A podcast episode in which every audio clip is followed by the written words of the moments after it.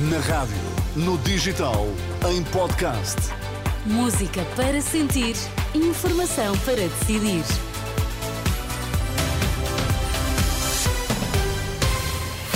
Muito bom dia, manhã de quinta-feira, hoje é dia 15 de fevereiro. Olá, André Rodrigues. Olá, Inês, bom Vamos dia. saber quais são os destaques desta edição das 7. Manhã de protestos, a esta hora, agentes da PSP e da GNR manifestam-se nos principais aeroportos para insistir na exigência de melhorias salariais e suplemento idêntico ao da PJ. Cruz Vermelha admite encerramento de lares por dificuldades financeiras. Então, e no desporto, Pedro Castro Alves, bom dia. Bom dia, portugueses estreiam-se na Liga Europa sem pensar na conquista da competição. Um dia cinzento com chuva e também vento forte, é o que nos espera esta quinta-feira.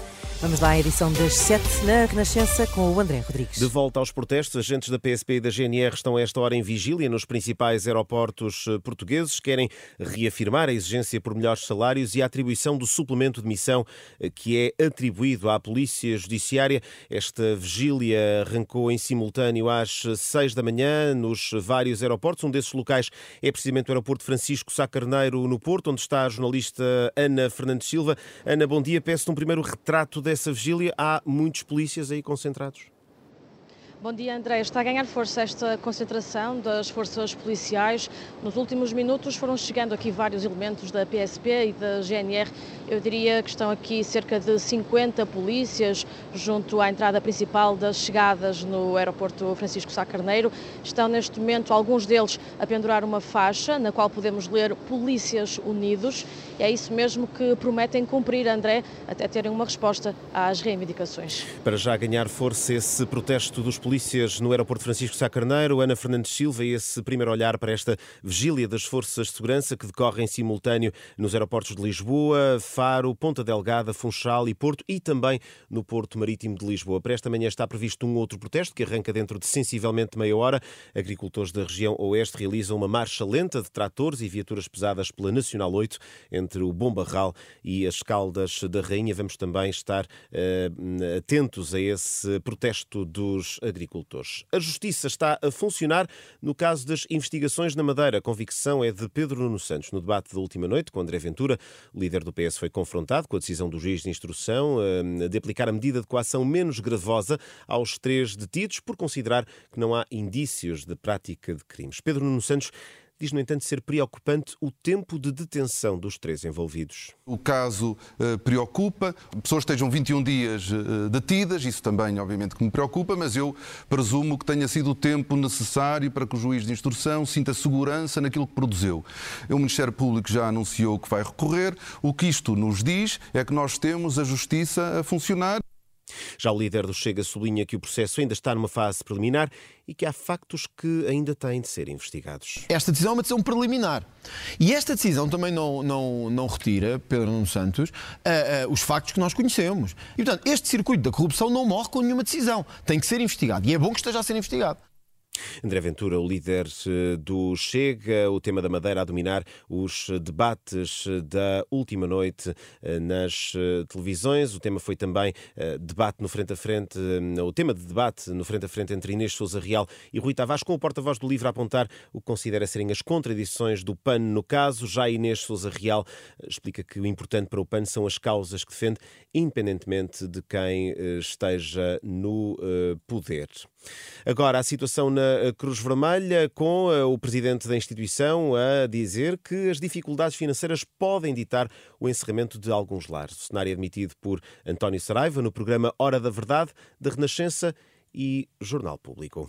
Devemos, na nossa perspectiva, valorizar umas, dar-lhe melhor alicerce e, eventualmente, abandonarmos outras. E tem alguma assim na sua mente, alguma função, alguma valência que esteja na iminência de deixar de, de prestar?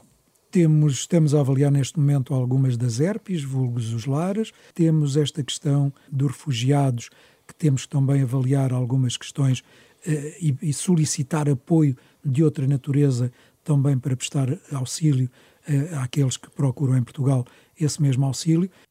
Declarações de António Saraiva, o presidente da Cruz Vermelha, no programa Hora da Verdade, a Renascença e Jornal Público. Declarações já disponíveis em rr.pt. Agora, a atualidade desportiva. Pedro Castro Alves, bom dia, com destaque para a Liga Europa. E no Benfica, para Roger Schmidt, não faz sentido pensar já numa vitória na competição. O nosso objetivo é sempre vencer, independentemente da competição. Queremos vencer e, se vencermos, chegamos à final e podemos ganhar o troféu. Mas neste momento não faz qualquer sentido pensar na próxima fase. O Benfica recebe o Toulouse a partir das 8 da noite. Na entrada na prova, já o Sporting entra na fase eliminar da Liga Europa, mas a prioridade está bem definida e é doméstica. A nossa grande prioridade é o campeonato, mas quando eu falo isso, nós não, não, não vamos deixar este jogo de lado. Em caso de dúvida de não controlarmos todas as nuances do que pode acontecer, vai pender um bocadinho para o campeonato. O Sporting visita o Young Boys da Suíça às 5h45. O Sporting de Braga também entra hoje em ação no play-off da Liga Europa, com a recepção ao Karabag. Três jogos para acompanhar na emissão especial de Bola Branca a partir das 5h30 da tarde. A atualidade esportiva com Pedro Castro Alves. E André, ouvíamos ainda há pouco esta decisão de enviar em liberdade os arguídos da operação na Madeira, que está a gerar uma série de reações. Uma dessas reações é do Presidente da Assembleia da República, Augusto Santos Silva. Sim, que em entrevista à Renascença manifesta perplexidade, não com a decisão do juiz, mas com o tempo de detenção, os tais 21 dias em que os três arguídos estiveram eh, detidos. Ouvido pelo jornalista Pedro Mesquita, Augusto Santos Silva pede uma profunda reflexão sobre as condições para a privação da liberdade dos cidadãos. A minha reação é de perplexidade, não pela decisão do juiz, que não conheço, nem tenho que comentar, não sobre os indícios carregados pelo Ministério Público e a investigação do Ministério Público e da Polícia Judiciária, que também não conheço, mas é de perplexidade pelo facto de três cidadãos portugueses terem estado detidos durante 21 dias sem, digamos, culpa formada, porque no entendimento do juiz de instrução, os elementos trazidos pela acusação não justificavam essa privação de liberdade. Não justificavam, segundo o juiz de instrução, mas o que é facto é que caiu o governo regional e o presidente da Câmara do Funchal demitiu-se na sequência deste caso. Que consequências uh, deveria ter isto para o Ministério Público? Não sei responder a essa pergunta. A demissão uh, do presidente da Câmara Municipal por parte do Dr. Pedro Calado resulta de um juízo político dele e a apresentação da demissão por parte do presidente do Governo Regional também resulta de um juízo político. O que eu queria salientar, como presidente da Assembleia da República, que é o órgão de soberania que tem competência exclusiva sobre o regime de liberdades, garantias e direitos pessoais, é que nós precisamos de continuar a fazer uma reflexão muito profunda sobre as condições demasiado fáceis com que hoje se priva da liberdade um cidadão ou uma cidadã em Portugal.